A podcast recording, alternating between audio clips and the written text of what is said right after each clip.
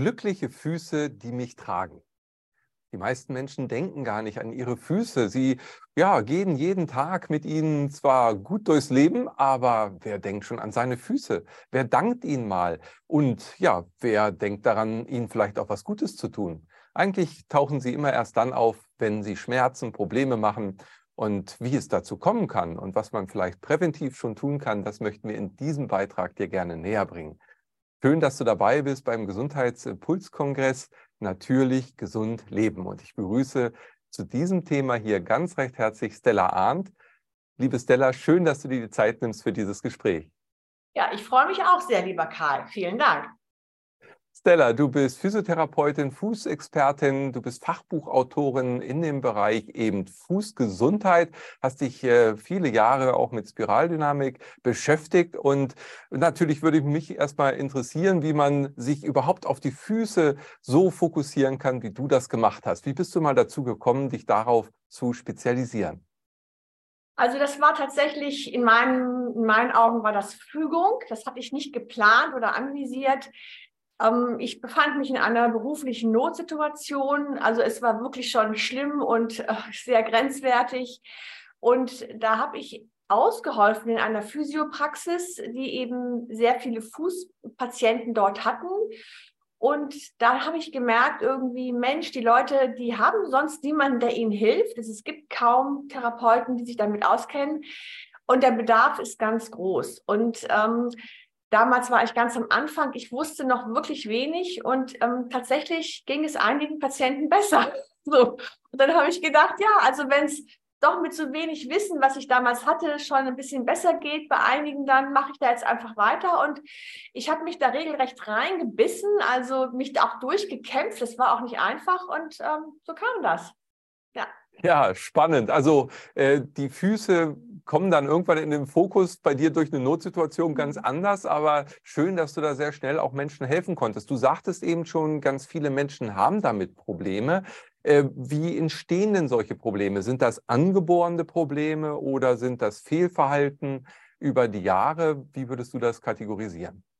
Also es ist ganz klar ähm, meistens erworben. Die meisten Säuglinge, man schätzt ungefähr 98 Prozent der Säuglinge kommen mit gesunden Füßen zur Welt.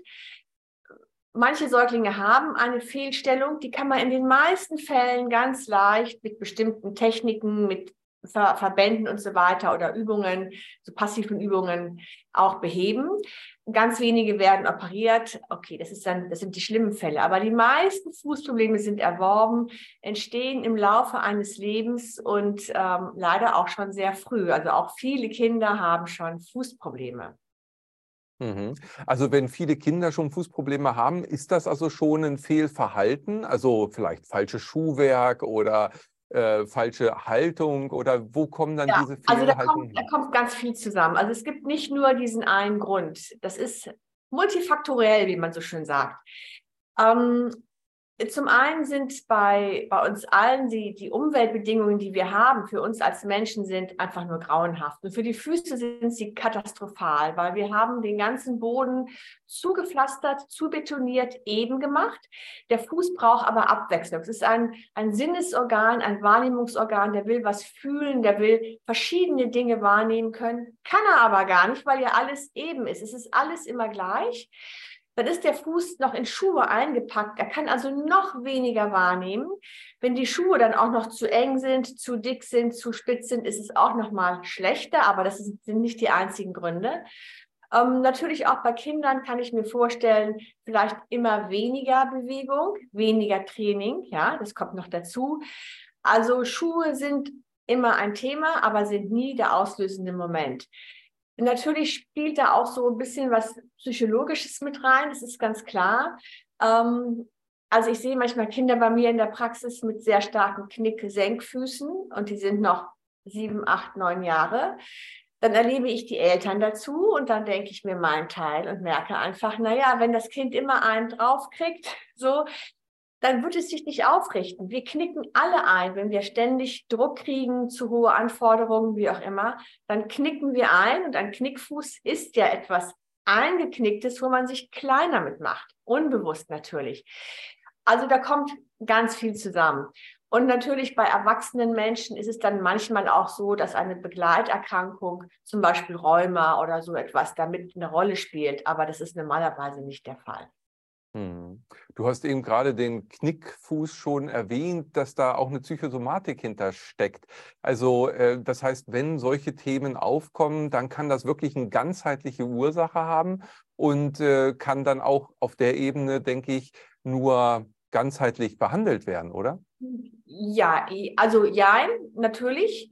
Ähm, ich, ich laboriere gerade selber mit einem Fußproblem rum seit, seit ein paar Monaten und ähm, hoffe immer noch, ich kriege es irgendwie in den Griff. Aber wenn ich das dann nicht in den Griff kriege, dann muss ich wirklich auf diese Seelenebene, auf diese emotionale Ebene gehen und gucken, was ist da? Weil wenn ich es mit der Struktur nicht lösen kann, und das ist, mache ich mit meinen Patienten genauso, ich fange quasi im Außen an, äh, so gut ich das kann und ähm, mache da immer weiter und weiter. Aber wenn ich merke, es bringt nichts oder es zu wenig oder ich spüre, da steckt noch was hinter, dann sage ich meinen Patienten das und entweder können wir das zusammen lösen oder ich schicke sie woanders hin.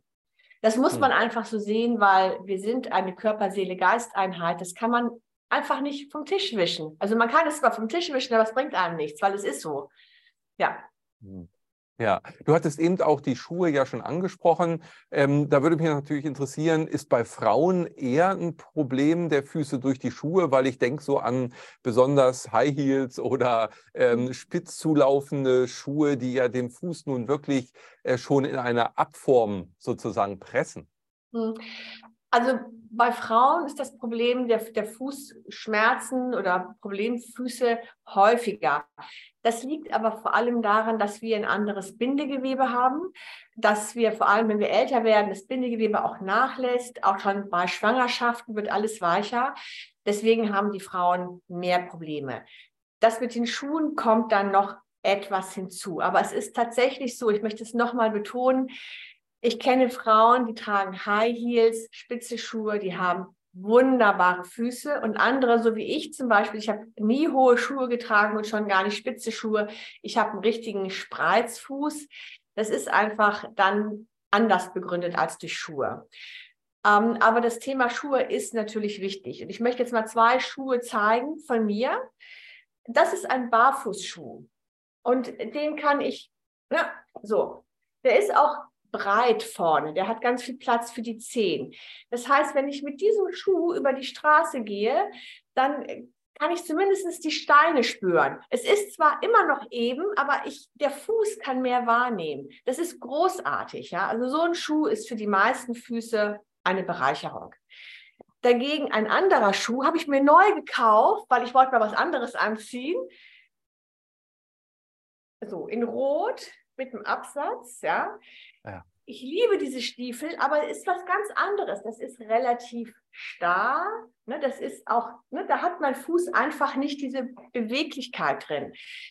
Ähm, wenn ich immer sowas anziehen würde, hätte ich, das weiß ich, Fußprobleme.